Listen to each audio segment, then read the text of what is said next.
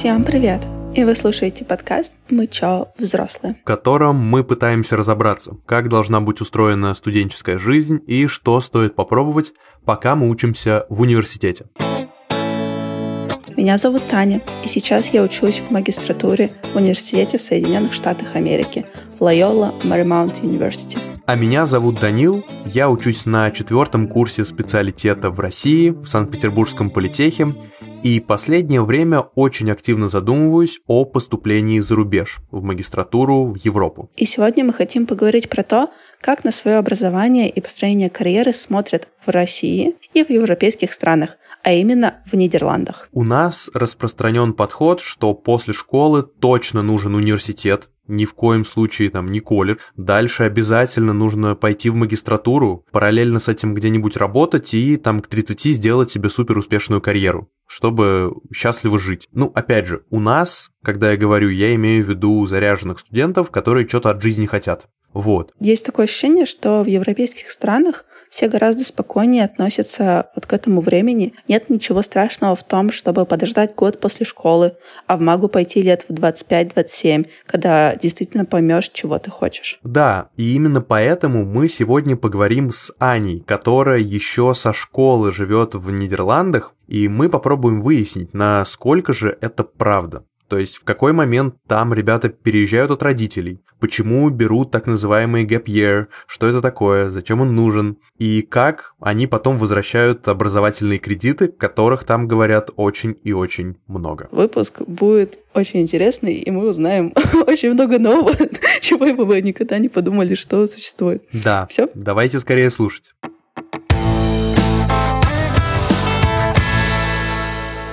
Аня, привет. Очень рада, что мы сегодня все тут дружно собрались. Расскажи, пожалуйста, немножко о себе. Кто ты, где ты, откуда сейчас с нами разговариваешь? Э, всем привет. Меня зовут Аня, мне 23 года. Я живу в Голландии, уже 10 лет живу в Голландии. Сама я из Питера. Эм, я сейчас уже 4 года учусь тут в университете. University of Twente, это на востоке Голландии. И я много чем занимаюсь, э, как сказать, в студенческой жизни. Я э, сейчас президент сообщества AJ э, НСХД. Ну вот, и и работаю, учусь, mm-hmm. всяким занимаюсь.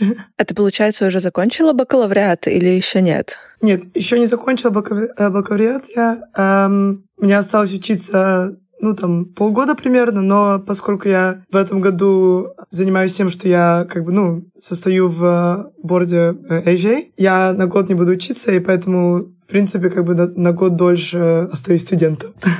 А, слушай, сейчас мы к этому перейдем. А расскажи, пожалуйста, на каком направлении ты учишься? Я сейчас учусь на промышленный дизайн, э, по-английски называется uh, Industrial Design Engineering. То есть я как бы буду инженером э, и дизайнером. Но ты планируешь в этой сфере развиваться или так вышло, а дальше как пойдет? Если честно, очень это сложный вопрос, потому что я сама даже еще не знаю. В начале учебы я это лучше знала, чем сейчас. Чем дольше учусь, тем меньше знаю. Понимаю тебя. На самом деле весь наш выпуск сегодня будет во многом об этом. У тебя неинтересный опыт, потому что ты переехала в Европу в 13 лет, в Голландию. То есть ты немножко понимаешь российский контекст, но и европейский тоже хорошо понимаешь. А, и первая штука, которую я хотел обсудить, а, у нас после школы принято сразу идти в университет. Потому что если ты хотя бы чего-то хочешь от своей жизни, то у тебя, по сути, единственный путь — это университет. Хотя бы какой-то, хотя бы какое-то направление, неважно. Расскажите, Ань, ты про Европу, как это там устроено? Там тоже все после школы сразу же бегут в универ или нет? А, ну, в Европе, ну, как сказать, я не, всю Европу, конечно, не знаю, я про Голландию больше. Очень даже принято, как бы, когда заканчиваешь школу, на год чем-то другим заниматься. Угу. Есть такое понятие gap year, угу. то есть ты там либо путешествуешь, либо там, не знаю, в какую-то другую страну едешь на год, там э, работаешь, либо просто дома остаешься, живешь у родителей, зарабатываешь деньги, потому что очень много людей не знают, чем они хотят заниматься после школы. Mm-hmm. У меня тоже опыт с этим есть. Я думала, что я знала, чем я хотела заниматься после школы. Я поступила в университет на инженера-электрика, mm-hmm. и после там двух месяцев я решила, что это все-таки не мое, и у меня был такой, типа, тоже gap year, ну, не, не полный год, но там три четверти года. Uh-huh. И я в это время жила у родителей, зарабатывала деньги, ну и, и еще и как бы задумалась о том, чем я хочу заниматься. А тебе вот этот э, год, тебе это как-то помогло? Или нет? Да, это мне помогло. Я много что о себе узнала. Например, я поняла, что я не люблю сидеть дома, что я люблю заниматься там много чем. То есть э, это еще было во время короны как раз в тот год, когда я не могла никуда даже не ездить, ничего, поэтому это было еще хуже. То есть да, это мне, можно сказать, много чего, ну, дало, да, но если бы я могла это заново сделать, я бы сразу э, после школы, я бы не, ну, как бы я не сразу бы поступила в университет, сначала бы я год задумалась бы о том, чем я хочу заниматься, и разные вещи бы попробовала, потому что я, я всегда это очень советую друзьям, которые ну, как бы сомневаются, не знают, что, что делать.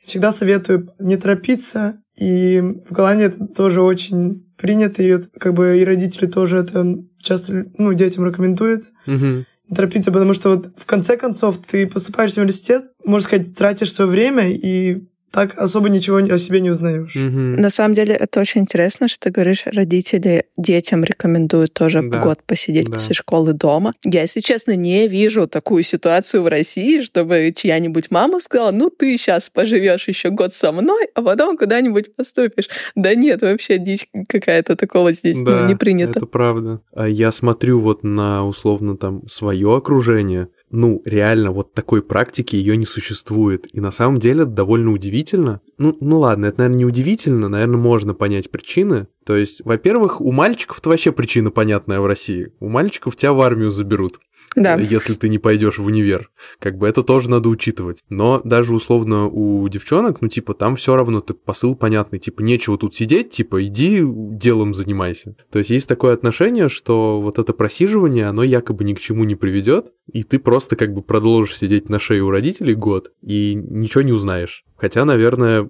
мне было бы очень интересно попробовать. Здесь вопрос, наверное, в том, что ты, если этот год берешь, ты не просто должен посидеть, подумать, потому что в целом подумать можно и пока ты в старших классах школы учишься, как бы кто тебе мешает думать, угу. чем ты хочешь заниматься. А тут вопрос про попробовать. Пока ты учишься в старшей школе, как бы у тебя этого ну, времени да. на попробовать, на поработать где-то в целом нет, и ты еще не достиг возраста 18 лет, что ты можешь э, как бы официально где-то работать. То есть ты можешь с большими ограничениями. Вот. А когда ты закончил школу, тебе исполнилось плюс 18 лет, в целом свободен, можешь идти и пробовать и делать со своим временем все, что хочешь. А вот так вот сидеть и думать, ну, угу. мне кажется, это не очень корректно, наверное. Ань, а вот э, скажи, что чаще всего пробуют? То есть вот это попробовать, это чаще всего о чем? То есть чем люди занимаются в этот gap year? Ну, часто люди работают, да, потому что как бы у них есть дополнительный год заработать деньги, чтобы потом во время учебы меньше работать. Еще ну, я знаю много людей, которых тоже за границу ездили, то есть, например, там в какую-нибудь там Австралию. И, например, есть люди, которые э, в другую страну ездят, то есть на год, и они там живут у семьи и как бы работают как бы, ну, няни для детей. Это называется au pair. Mm-hmm. То есть они там год живут, как бы следя за детьми, там выходные или там вечером там делают, что хотят. И так они как бы подрабатывают и там живут. Наверное, это большинство людей такими вещами занимаются. Как тебе кажется, вот эта история про попробовать подумать, она но она же, очевидно, не про опыт, наверное, да? То есть, ну, ты не пойдешь работать в какую-то крутую большую компанию, потому что, ну, куда тебя после школы возьмут, да? То есть, все-таки Почему, почему это так важно? То есть что это дает все-таки? Почему именно вот год?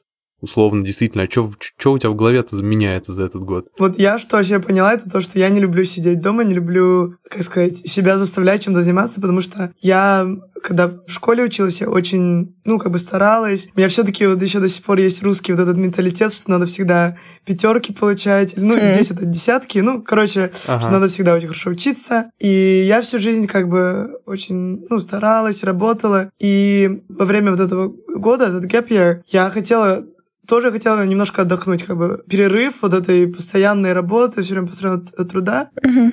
И я все-таки поняла, что мне очень нравится учиться, потому что я в то время, когда я не училась, я работала в супермаркете, то есть как бы это мне хватало на жизнь, там и на, на всякое остальное. И ну, я как бы еще попробовала, каково это работать каждый день, а не только учиться. Там рано вставать, идти на работу, все такое. И зарабатывать свои деньги.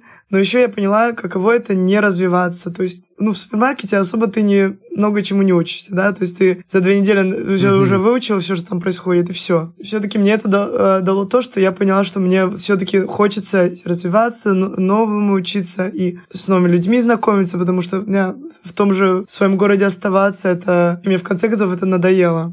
То есть это все-таки дало мне опыт того, что мне хотелось больше в жизни, чем то, что у меня было в тот момент. Звучит как пинок мотивации, да. Реально. Что ты такой попробовал, что без да. образования у меня жизнь будет такая, а, не очень мне подходит.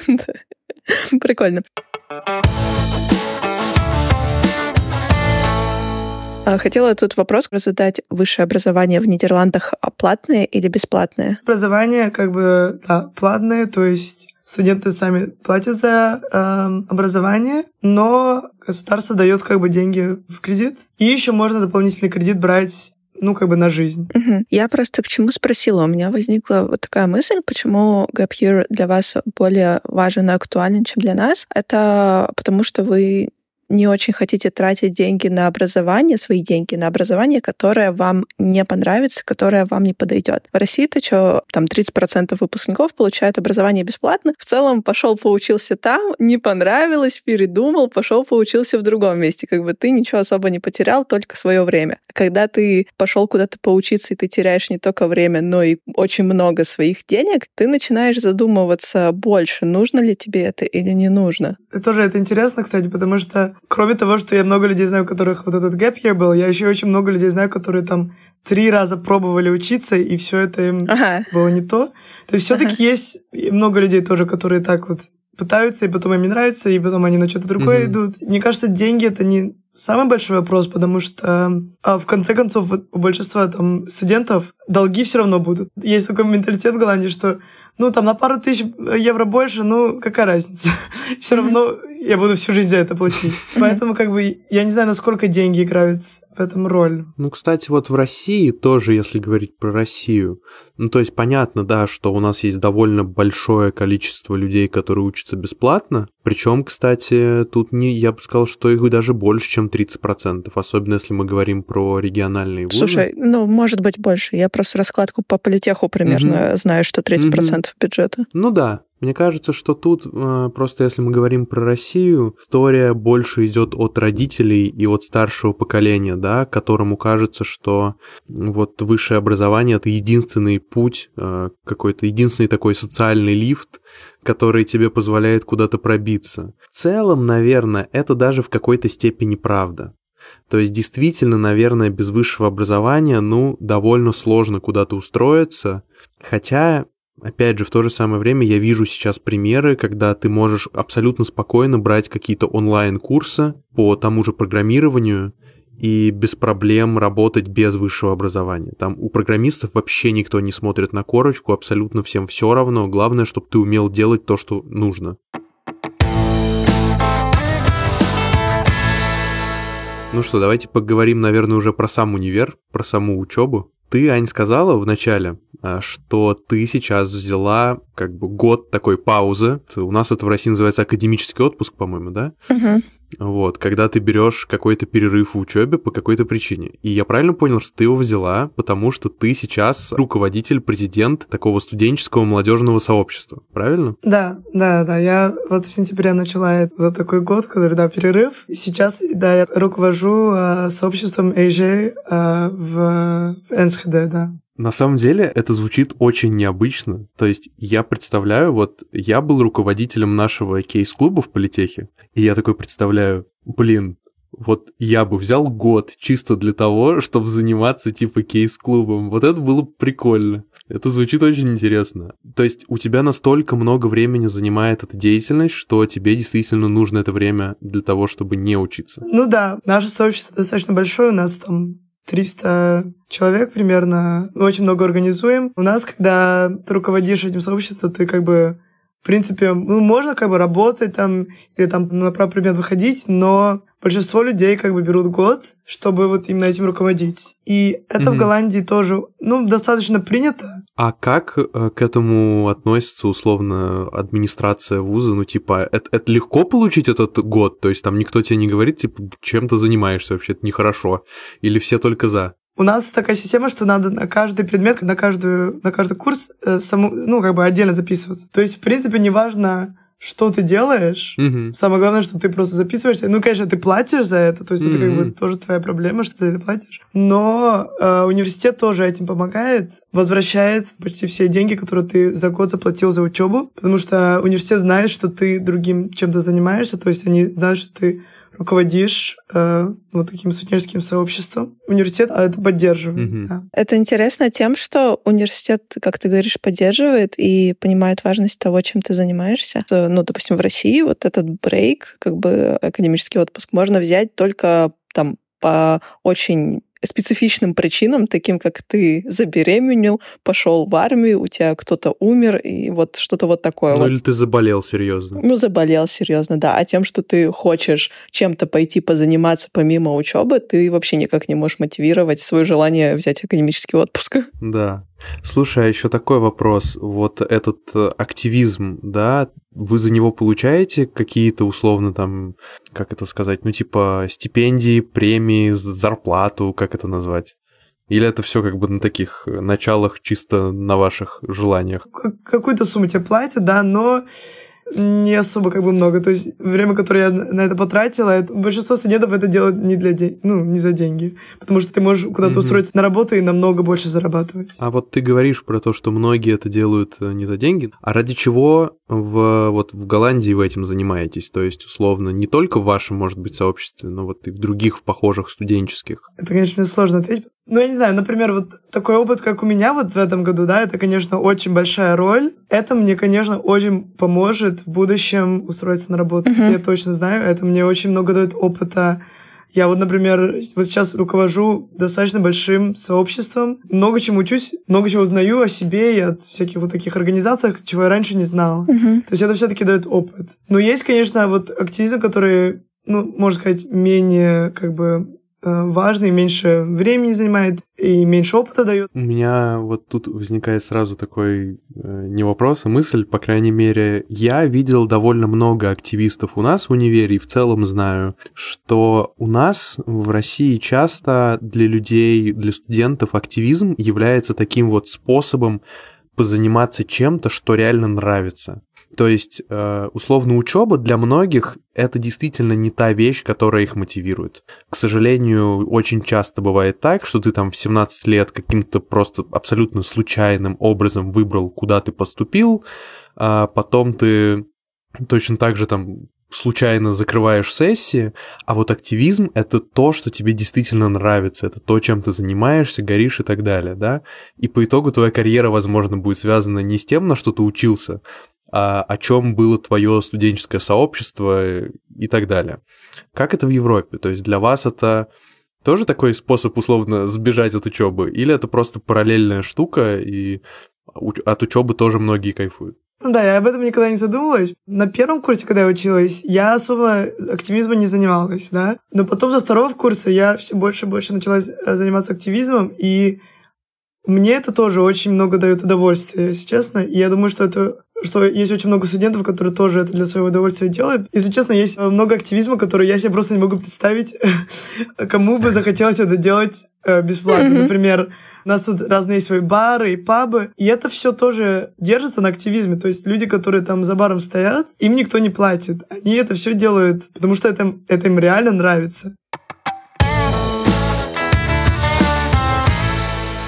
Давайте сейчас поговорим про работу, когда студенты начинают реально работать по специальности, не по специальности. Ну, то есть работать за деньги, за то, что им платят, и строить карьеру. Допустим, в России это начинает происходить уже на старших курсах университета. Многие компании нанимают и пишут в требованиях, что вот мы рассматриваем стажеров там от условно третьего курса. То есть считается, что после третьего курса ты получил уже достаточно знаний и можешь в целом работать плюс-минус по специальности и получать за это какие-то деньги. Вот, то есть э, карьерный путь начинается вот примерно с этого этого момента.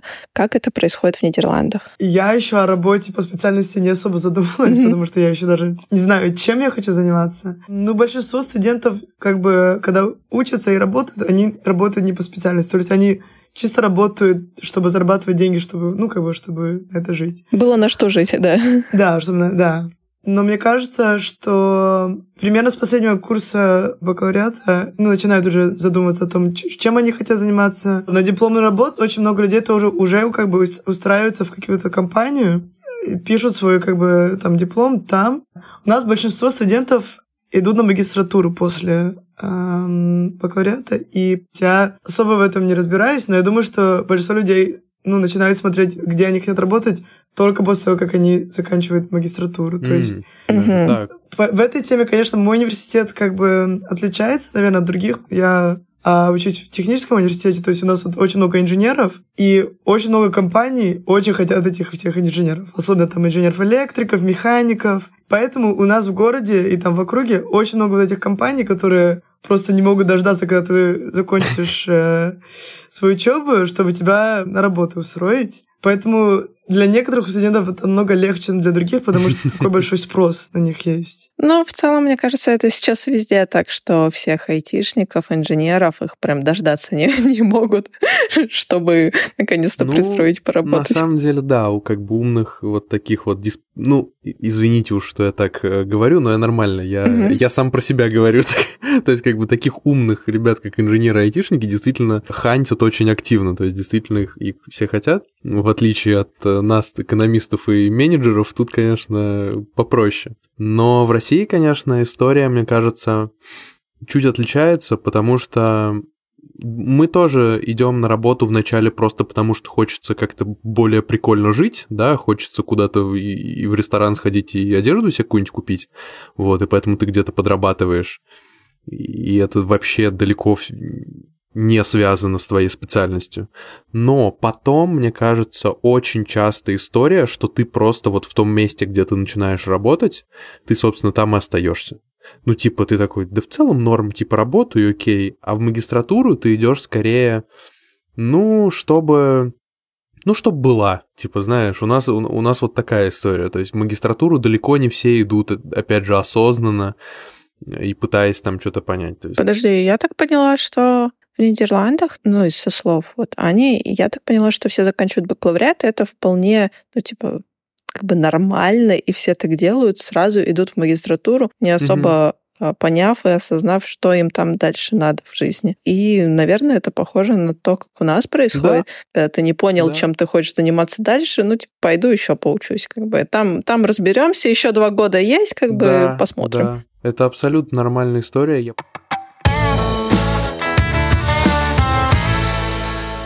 Слушай, а такой еще, Аня, к тебе вопрос. А у вас как-то ребята, они переезжают в другой город, возможно, даже в другую страну учиться там на бакалавриате, на магистратуре, или все-таки остаются поближе к дому, потому что так комфортней? Как у тебя тоже было? Ты переезжала, не переезжала? В этой теме Голландия тоже как бы как сказать, особенный случай, потому что Голландия — это очень-очень маленькая страна, э, но очень густонаселенная страна. В России ты можешь там часами ехать и там никого не встретить, да? Но здесь в каждой маленькой деревне живет там очень много людей. То есть все, в принципе, относительно очень рядом. Но не очень много городов, где есть университеты. Например, я из города, который называется Дейвентер, и там университета нет. А ближайший университет, вот, который я сейчас поступила, в Энсхеде, угу. в принципе, ты можешь остаться жить дома, но тебе придется каждый день э, на электричке ехать 45 минут, плюс там на велосипеде, ты еще сначала от дома до, до вокзала, потом от вокзала еще до университета. И вначале я дома у родителей осталась жить, но потом я поняла, что все-таки это не очень удобно, потому что последний поезд уже едет там часов в 11 вечера, но хочется остаться там на какую-нибудь вечеринку, хочется там с друзьями в бар пойти, и это, конечно, не очень удобно. И поэтому я решила mm-hmm. переехать в город, в котором я учусь. Для студентов в университете это очень нормально. Mm-hmm. А, то есть это очень принято переезжать в другой город. А, обычно студенты живут в студенческих домах, то есть, например, это квартира, вот как у меня сейчас дом, mm-hmm. а, и у каждого студента своя комната но там общая там кухня, там туалет, ванная. В обычных студенческих домах люди очень как бы дружат, угу. э, много чего вместе делают. Например, в эти выходные мы всем домом поедем за город куда-то. Слушай, а вот про эти студенческие дома, собственно, по, по нашим меркам это общежитие, они предоставляются всем студентам или как? Ну, с этим в Голландии очень большая проблема сейчас. Жильем проблема, но для студентов это еще хуже. Я сейчас живу на, то есть на кампусе, то есть это дома, которые университет предоставляет, но большинство домов, которые вот этих общежитий, это просто частные дома, которые mm-hmm. люди снимают, ну, которые в аренду взять, студенты да? могут, да, в аренду брать. И проблема в том, что как бы хозяин этих домов знают, что есть очень много студентов, которые это хотят, и они иногда э, становятся очень наглыми, то есть они ничего не ремонтируют, и комнаты там такие малюсенькие, и за это очень много денег просят. Это очень сложно, очень сложно найти как бы хорошую комнату. Когда ты как бы хочешь найти комнату, ты есть такие сайты, ты там отправляешь сообщения ребятам, которые уже живут в этом общежитии. То есть ребята, которые там живут, они выбирают uh-huh. своих новых соседей. Uh-huh. Так что ты идешь там на интервью, как бы, ну, как на работу, uh-huh. в принципе, и тебя как бы выбирают. Вау. Не знаю, это, это тоже, как сказать, э, не точно, будет ли тебе нравиться этот человек, потому что ты с ним полчаса поговорил, uh-huh. и после этого нужно уже выбирать, хочешь ли ты с этим человеком жить. Так что вот, э, да, с этим очень большая проблема сейчас здесь. Ну, на самом деле, у нас довольно похожая ситуация. Ну, переезжать однозначно надо. То есть мы вот недавно, по-моему, делали у нас в Телеграме опрос. Да, кстати, подписывайтесь на Телеграм-канал нашего подкаста. Там происходит много чего интересного. Так вот, мы там недавно делали опрос, и у нас там, по-моему, чуть ли не 60% э, людей отметили, что они переезжали в другие города при поступлении. Вот, то есть у нас это тоже абсолютно распространенная история. Вот. А про то, что ездить полтора часа на электричке, блин, это вообще нормальная ситуация, особенно если ты живешь где-то в большом городе, в Питере или в Москве, ты снимаешь квартиру где-нибудь на окраине, и ты, собственно, на метро точно так же добираешься до учебы, типа час-полтора, это вообще норма. Да, я, я знаю, что в России эти расстояния, это, конечно, совсем другая история, но я думаю, что большинство студентов переезжают даже не только потому, что ездить неудобно, как бы ездить неудобно, зато как бы ты бесплатно можешь у родителей жить. То есть я тоже сомневалась, хочу ли я остаться у родителей. Ну да. Но я все-таки заметила, что чтобы иметь активную студенческую жизнь, то есть вот этот активизм, все такое, это все-таки очень неудобно, если тебе нужно каждый раз обратно ехать к родителям. Mm-hmm. В два часа ночи ты не сможешь уже домой прийти, потому что ничего уже не ездит. И все-таки с тех пор, как я живу вот в общаге, я много, ну это тоже очень важный опыт, я считаю. Ну как бы много людей, когда они привыкли, что родители им там все делают, и убирают и все такое. И когда переезжаешь э, в свой, э, ну как бы отдельно начинаешь жить, только тогда, тогда ты понимаешь, насколько все это сложно. Я, кстати, на самом деле видела статистику. Я даже посмотрела заново перед выпуском. И в Нидерландах достаточно рано переезжают. Насколько я смотрю, что средний возраст, как дети съезжают от родителей, это, а, сейчас я скажу, типа 23 года.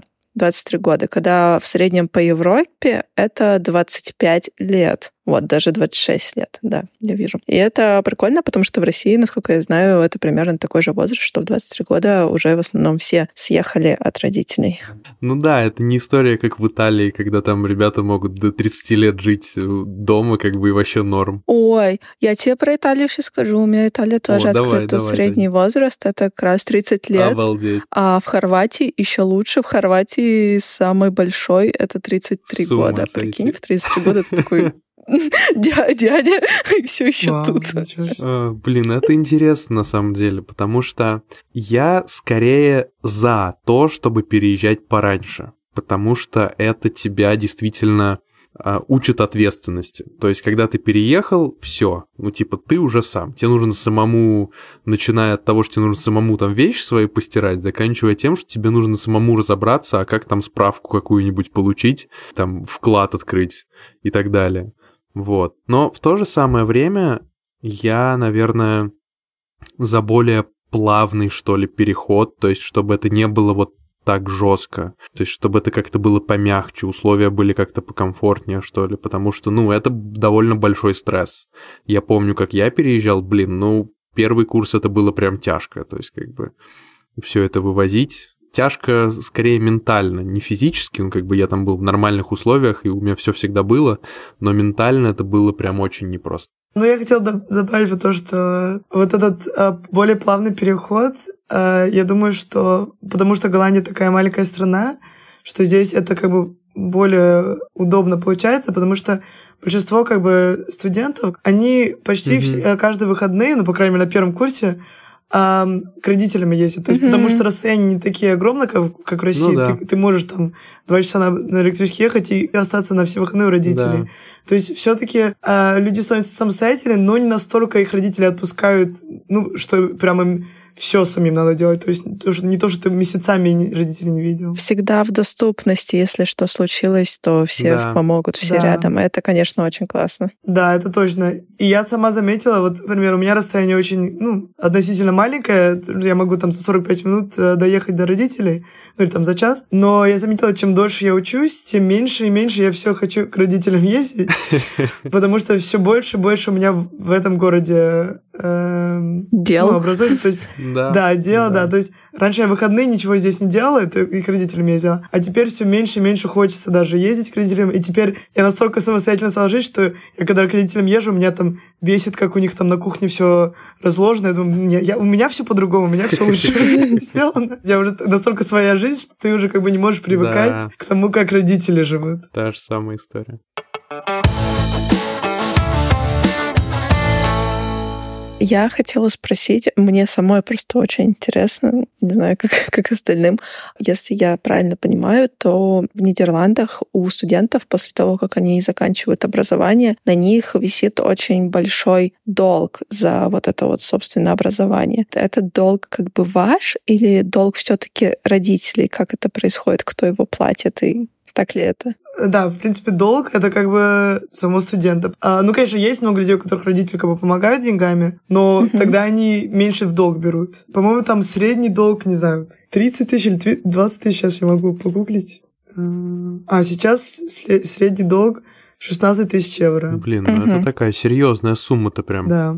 Но в принципе, э, эта система сделана так, что если ты как бы после учебы очень мало зарабатываешь, то тебе этот долг тоже не надо будет платить. Uh-huh. И там, по-моему, тебе дается 30 лет, чтобы это, этот долг отплатить. В принципе, ты не останешься без денег вообще. Но самая большая проблема сейчас, что ипотеку сложно взять с этим mm. долгом. То есть пока ты не заплатишь э, вот этот долг, кредит за учебу, ты не сможешь взять жилье в ипотеку. Не, ну как бы можно, mm-hmm. но сложно, mm-hmm. да. То есть как mm-hmm. бы они смотрят на как бы долги все, mm-hmm. то есть долги за учебу и все. Ну. Понятно. На самом деле я вот совсем недавно для себя открыл историю с кредитом на учебу в России, потому что до этого я думал, что, ну как бы я понимал, что, наверное, у нас это тоже есть, но я думал, что это как бы супер какая-то невыгодная, дорогая история.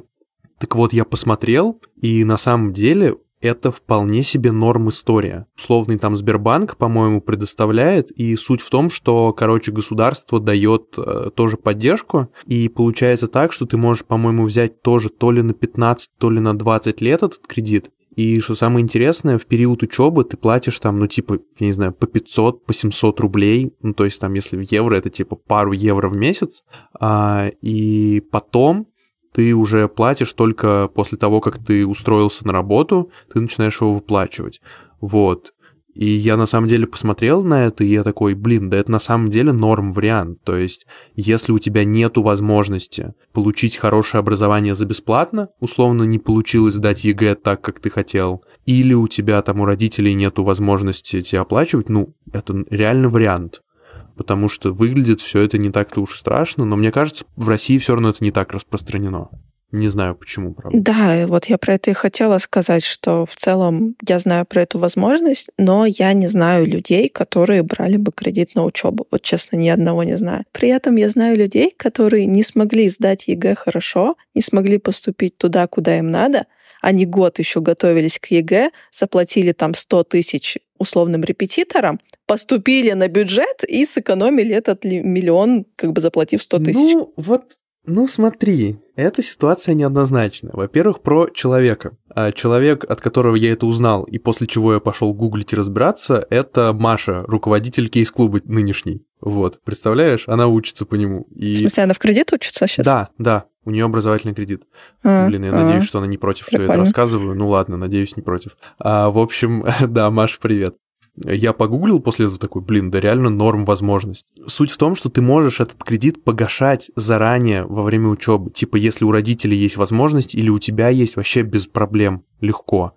И то самое интересное, вот ты говоришь про то, что можно типа год взять подготовиться. Опять же, учитывайте, что это только для девочек доступно. Мальчики пойдут э, ровным строем в армию сразу, если они не поступят. А во-вторых, ну опять же, а чё, если ты не сможешь подготовиться? Ну типа вот, и чё? Ты уже потратил эту сотку. А может лучше было бы все таки поступить куда-нибудь в хороший универ? Вот, короче, не знаю. Это, мне кажется, что я не понимаю, почему это не рекламируют. То есть мне кажется, что это супер интересная история. Наверное, это невыгодно банкам. Не знаю. Ну, ладно. не знаю, короче. Все, а, наверное, я думаю, что мы будем закругляться. Мне было безумно интересно узнать, Ань, как у вас все это происходит, mm-hmm. потому что для меня это такая другая реальность. Но на самом деле, когда вот мы с тобой поговорили, вот я сейчас думаю, что очень много похожего на то, что происходит у нас. Да, да. Я сама тоже не ожидала, поскольку mm-hmm. я уже давно в России как бы не живу. Я думала, что, что там это очень по-другому. Мне было так интересно, что у вас тоже такая похожая ситуация, что в конце концов студенты во всем мире как бы одним и тем же занимаются. Реально. То есть это мне тоже было очень интересно узнать. Ну что, спасибо тебе большое. У тебя, кстати, абсолютно классный русский язык, даже не сомневайся. И так что спасибо тебе большое, что ты пришла, не побоялась. Очень классно, по-моему, было. А, спасибо вам тоже. Ну что, Тань, какие выводы по итогу? Что тебе запомнилось? Ой, слушай, а, мне понравилась мысль такая у когда она сказала, что вот я взяла вот этот gap year, я работала а, где-то на кассе, и я поняла, что я хочу учиться. И, блин, наверное, это правда, и, наверное, это стоит попробовать всем, знаете, поработать в какой-нибудь братской работе и резко осознать, почему вы хотите развиваться, почему вы хотите строить карьеру, почему вам нужно это образование. Просто чтобы ваша жизнь не выглядела вот так вот изо дня в день, чтобы вы могли делать что-то более интеллектуальное и приносить какую-то реальную пользу миру, а не работать вот на этих каких-то автоматических должностях. Да, может быть, это будет не высшее образование, может быть, это будут какие-то а, курсы, может быть, это будет какая-то ну, другая профессия, которая получается быстрее, чем за 4 года бакалавриата, но тем не менее вы поймете, зачем вы хотите учиться. Как у тебя, Данил? Слушай, меня тоже эта мысль абсолютно пронзила, но еще то, что мне очень запомнилось, я удивился тому, насколько все похоже. То есть вот эти истории, знаешь, про то, что ты ничего в 17 лет еще не понимаешь, когда ты поступаешь в универ. История о том, что очень много разных студенческих организаций, ты много чего можешь сам попробовать. Блин, все точно так же, как у нас в России на самом деле. Но единственное, что у нас э, есть какие-то факторы, которые сильно осложняют эту историю. Во-первых, это, конечно, армия для мальчиков, да, то есть, ну, выкинуть этот фактор просто нельзя. И это сильно усложняет жизнь. И, наверное, еще какая- какая-то история связана с тем, что родители, старшее поколение, они довольно сильно давят, да, то есть они прям очень сильно толкают тебя, заставляют учиться, порой заставляют учиться на том, что тебе на самом деле не нравится, вот, э, там, судя по всему, это не так, и, видимо, там старшее поколение чуть чуть меньше настаивает на чем-то, по крайней мере, мне так показалось из нашего разговора. А, вот. И это, наверное, конечно, тоже важно, да, то есть все-таки давать вот э, молодым ребятам время, потому что в целом-то, ну, ничего страшного не случится от того, что ты на два или три года позже закончишь эту магистратуру, чем мог бы. Еще, знаешь, мне кажется, у нас в России есть какое-то просто уникальное преимущество по сравнению со всеми странами Европы, ну, mm-hmm. там исключение пару стран буквально, это выйти после бакалавриата, после магистратуры с кредитом в ноль. Просто. Вот, и начать свою жизнь с чистого листа, а не начать свою жизнь с того, что, блин, а надо как-то долг свой платить. У меня есть большой долг, и что мне делать? Ты имеешь в виду, что у нас есть бесплатное образование? Да. Угу. Я с тобой согласен, да. То есть, наверное, мы во многом недооцениваем ну, опять же, я тут э, как такой э, позиционер немножко возражу, что нет ничего бесплатного, и на самом деле оно платное, просто заплатили за это наши родители налогами. Ну, ладно.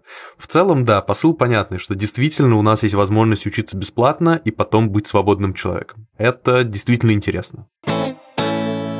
Ну, все. Наверное, мы на этом хотели бы закончить наш выпуск. Обязательно подписывайтесь на наш телеграм-канал, в котором мы регулярно рассказываем что-то новое, рассказываем что-то о себе и постим и интересные кружочки вместе с мемчиками. Да, так что о наших э, планах на будущее вы, разумеется, узнаете впервые оттуда. А также ставьте лайки, ставьте звездочки на всех платформах, на которых вы нас слушаете, потому что поддержка очень важна. Спасибо, что вы с нами. Все. Всем спасибо. Пока-пока.